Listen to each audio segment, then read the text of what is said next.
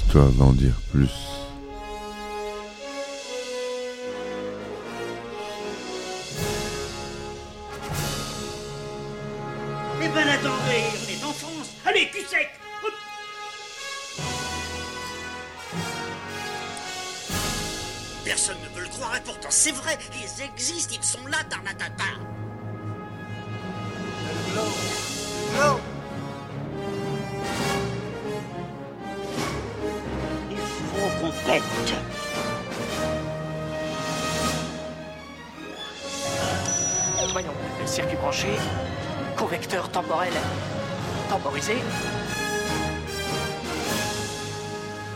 Bonjour, bienvenue sur Histoire d'en dire plus. Aujourd'hui, on parle d'un film du réalisateur euh, M. Night Shyamalan. C'est dur à dire. Un film, euh, pas son premier film, euh, mais un film que j'ai vu récemment, je voulais en parler. C'est Split. Allez, c'est parti, mon kiki. Split.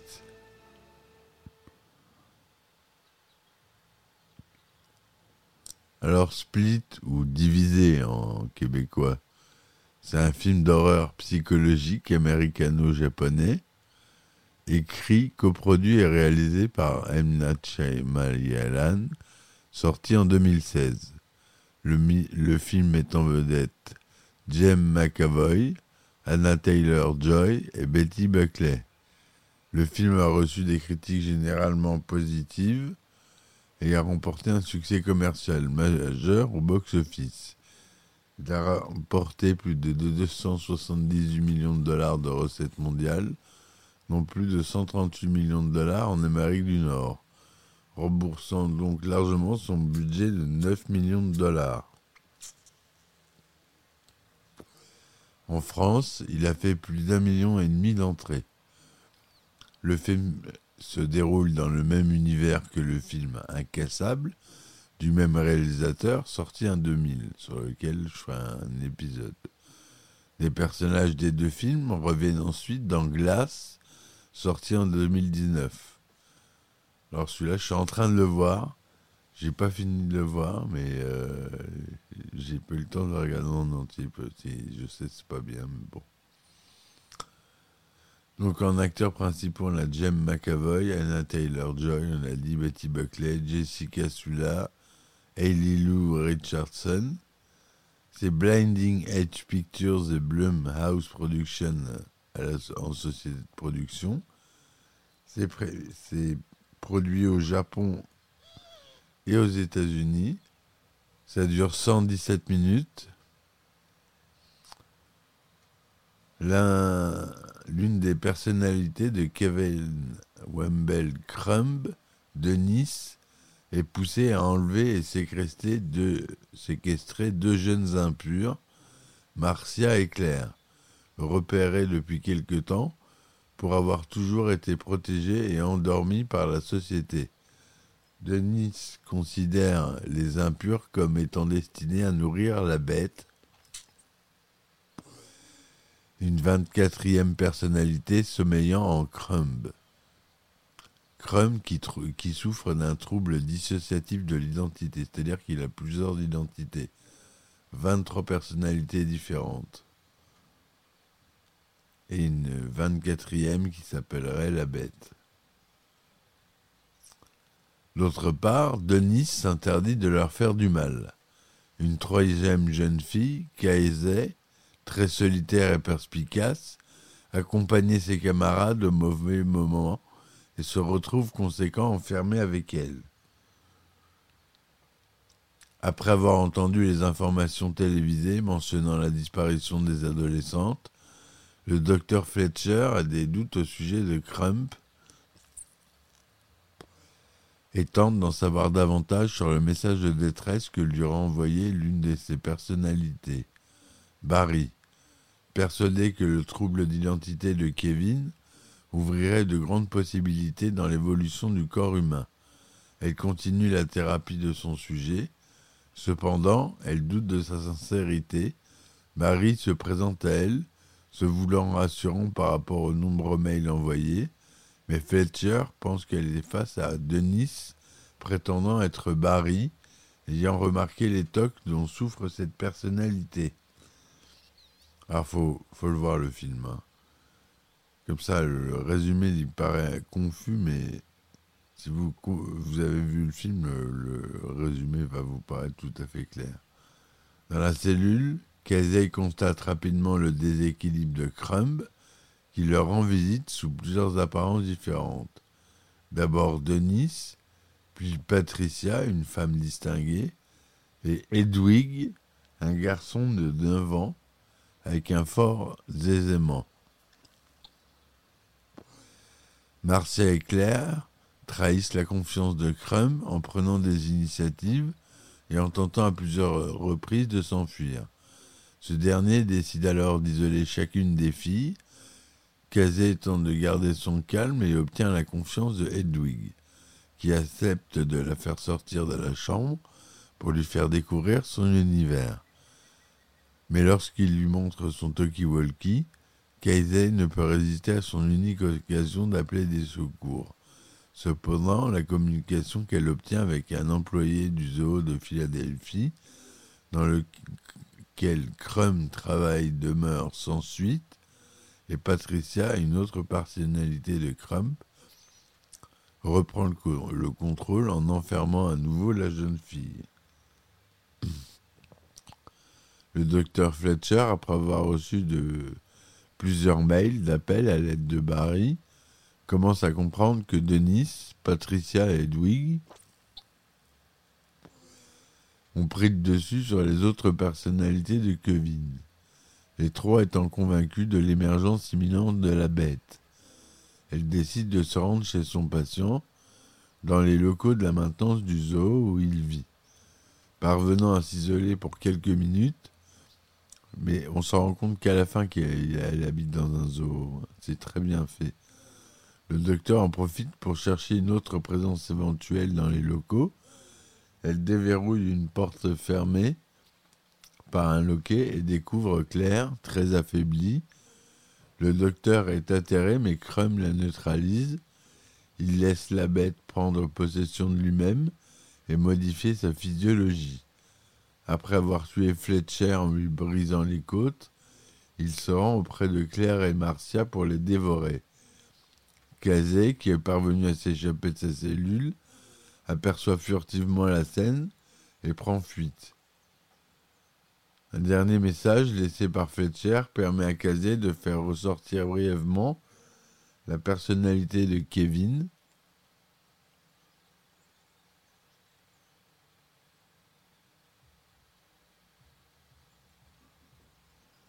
Confus, après deux ans sans conscience de lui-même, Kevin demande à Casey de prendre son fusil et de le tuer. Excusez-moi pour le temps mort. Juste avant que Patricia ne fasse taire les personnalités voulant empêcher le retour de la bête. Casey fuit dans les couloirs avec le fusil, rattrapé par Crumb. Casey s'enferme elle-même dans une cage et tire sur l'homme à bout portant, sans parvenir à le tuer. Celui-ci, ayant déchiré le vêtement de Casey dans la lutte, découvre sur le ventre et les épaules de celle-ci d'anciennes marques, signature de violence subite antérieurement. Une série de flashbacks montre que plus jeune, Casey était victime d'abus de son oncle qui l'a recueilli après la mort de son père. La bête lui dit alors que son cœur est pur et qu'elle doit se réjouir d'être différente. Il abandonne l'idée de la, dévorer et disparaît. Le lendemain, Casey est retrouvé et libéré par un employé du zoo. Quand elle doit retourner auprès de son oncle, elle se rapproche d'un agent de police. Lorsque le cas de no- surnommé la Horde, en raison de ses multiples personnalités, est présenté aux journaux télévisés du lendemain, un homme assis à un bar, David Dumm, joué par euh, un caméo de Bruce Willis dans le film, semble particulièrement intéressé par l'histoire. Donc, ça se finit sur un cliffhanger, comme ça. et qui a inévitablement donné la suite Glace, que je suis en train de voir, donc je ne peux pas vous raconter le film. J'ai des films en retard. Hein. Mais Night Himalayan m'avait beaucoup déçu, donc euh, je suivais plus trop son travail, mais j'avais trouvé que Incassable avec Bruce Willis était bon. Donc euh, j'ai voulu euh, voir la suite. Et là, c'est l'histoire Glace, c'est l'histoire avec Samuel L. Jackson. Donc voilà. La réalisation au scénario, c'est M. Night Shyamalan. La direction de la musique, on trouve Wes Dylan Sorson. La direction artistique, Jesse Rosenthal. La photographie, Mike Dulakis. Le budget de production était de 9 millions de dollars. C'était tourné en Technicolor couleur 239e cinémascope son demi-digital Dolby Atmos, 117 minutes, la durée. Il est sorti le 20 janvier 2017 aux États-Unis et au Canada le 20 janvier 2017 aussi, et en France le 25 janvier 2017. La le Japon le 12 mai 2017, puisque c'était un film euh, américano-japonais. Euh, il fallait le mettre dans les sorties. La classification aux États-Unis interdit au moins de 13 ans, accord recommandé des parents. Au Japon, sous la responsabilité des parents. En France, interdit au moins de 12 ans. Donc Jack McAvoy, il joue Kevin Wendell Crumb, Dennis, Mademoiselle Patricia, Barry, Edwig, La Bête, Jed, Orwell, etc. Il joue toutes les personnalités. Bel euh, exercice de style pour James McAvoy dans ce film, hein, qui s'en sort très très bien. En août 2015, il est, annoncé que M. Night Shyamalan va réaliser prochainement un nouveau thriller fondé sur un script qu'il a également signé.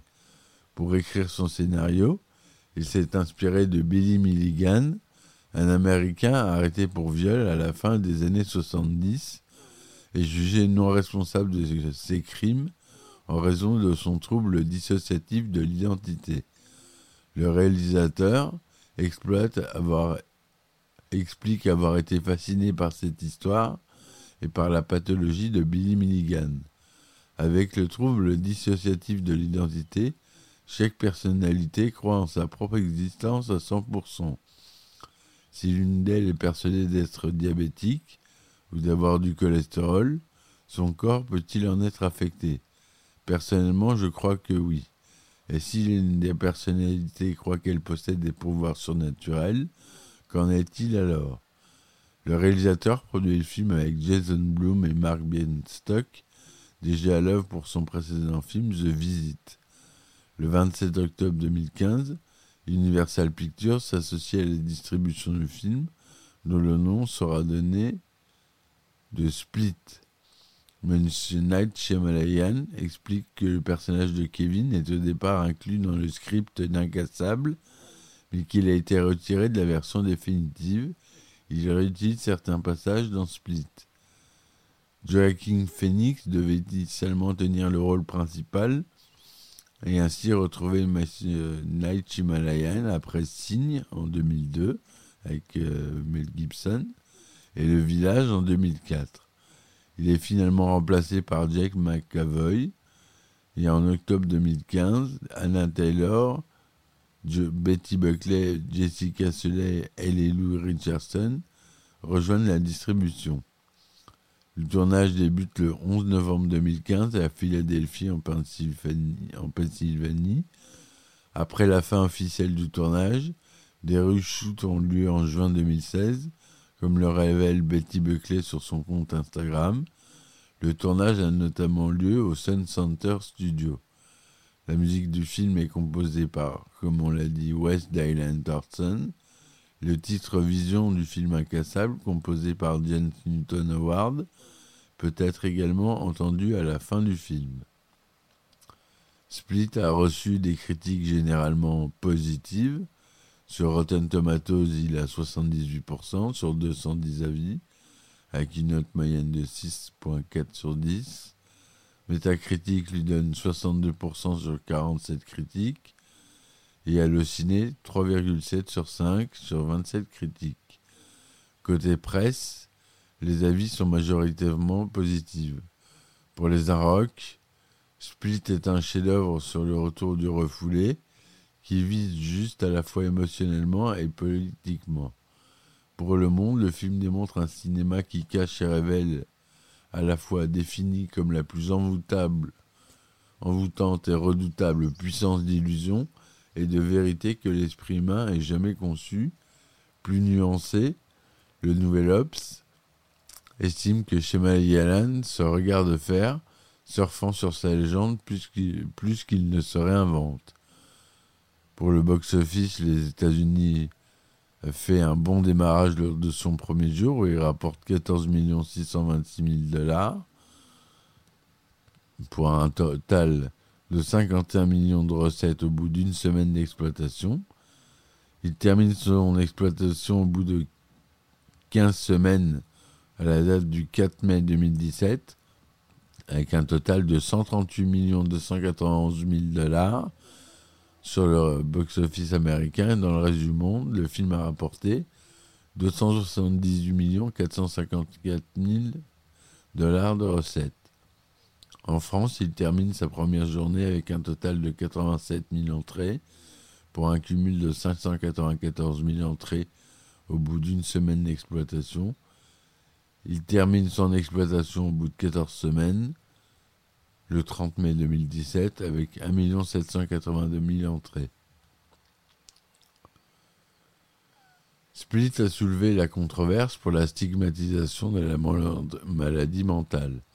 L'association australienne pour la santé mentale SANE a déclaré des films comme celui-ci vont renforcer une idée fausse et stéréotypée selon laquelle les personnes vivant avec une maladie mentale complexe sont intrinsèquement dangereuses et violentes.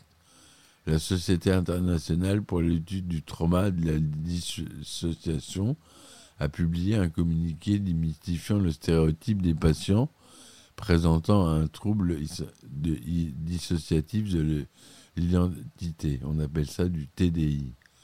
Dangereux et critiquant même la manière dont le film a été tourné au détriment d'une population vulnérable qui se bat pour être reconnue et recevoir le traitement efficace qu'elle mérite. Plusieurs individus ayant un TDI se sont élevés contre le film et son marketing pour la représentation des multiples personnalités comme effrayantes et ou violentes, notamment dans une lettre ouverte au réalisateur. Dans son article paru dans The Guardian, Steve Rose a cité Simone Reinders, neuroscientifique étudiant le TDI au King's College de Londres, en collaboration avec des universités néerlandaises, qui a déclaré Des films comme Split peuvent être extrêmement dommageables. Ils donnent l'impression que les patients avec un TDI sont extrêmement violents et enclins à faire de mauvaises choses. C'est en fait faux et cela déforme énormément ce trouble psychiatrique. Les personnes avec un TDI n'ont certainement pas tendance à être violentes, mais plutôt à cacher leurs problèmes de santé mentale. Je suis très préoccupé par les effets que le film aura sur les patients avec un TDI et par la manière dont le grand public les verra maintenant. Il existe déjà beaucoup de stigmatisation et de scepticisme concernant ce trouble spécifique. Entre 2016 et 2018, Split a sélectionné 33 fois dans diverses catégories et a remporté neuf récompenses. Prix de la meilleure bande-annonce et prix de la meilleure affiche d'un thriller. Prix Frightmaker du meilleur acteur pour Jack McIvor et de la meilleure actrice dans un second rôle pour Betty McBuckley.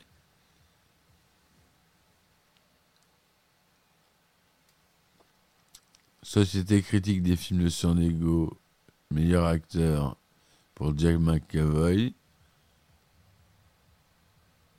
Festival du film SESC, meilleur acteur étranger pour McAvoy. Meilleur acteur au pour euh, Jack McAvoy. Prix du jeune artiste pour Eddie Kofi.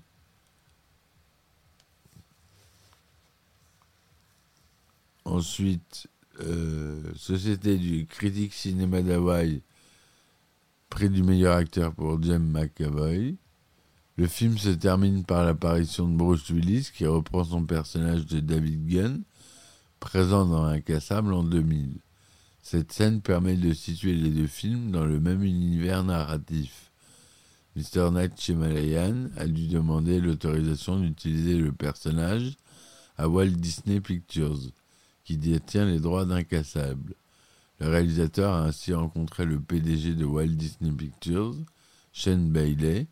Ils ont alors trouvé un gentleman agreement stipulant que Shyamalan peut utiliser le personnage, mais que Disney devra être impliqué dans la production d'une éventuelle suite. L'implication de Bruce Willis a quant à elle été tenue le plus possible secrète, la scène a ainsi été coupée lors des projections test devant un public et n'apparaît qu'en scène post-générique lors de sa sortie en salle. Elle est cependant réintégrée avant générique sur la version DVD. Night Shyamalan exprime ensuite son envie de réaliser un troisième film dans cet univers narratif commun. Le réalisateur espère pouvoir montrer ce projet et avoue avoir commencé à l'écrire. Il explique par, avoir, par ailleurs la scène finale de Split qui fait le lien avec Incassable, où David Dunn comprend enfin qu'il y a vraiment des gens avec des super pouvoirs, comme lui avait été révélé par Elijah Price, Samuel L. Jackson dans Incassable. Disney, société productrice d'Incassable via sa filiale Touchdown Pictures, devrait collaborer avec Universal pour ce film. Plus tard dans l'année, Mr. Night Shyamalan a annoncé que ce troisième film, intitulé Glass, sort en 2019.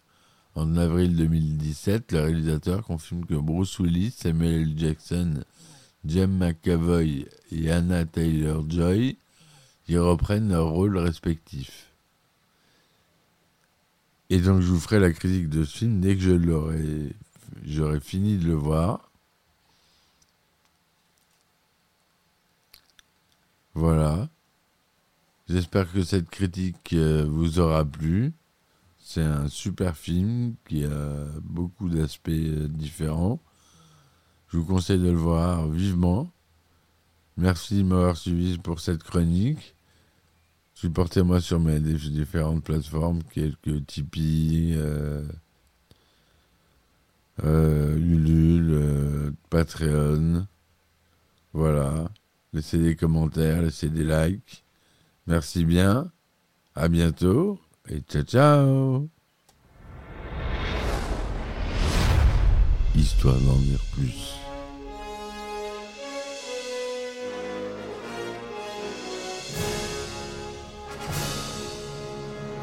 Eh ben attendez, on est en France. Allez, cul sec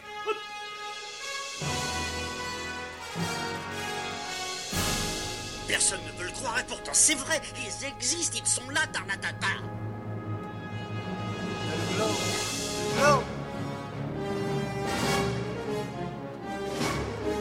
Il faut qu'on pète.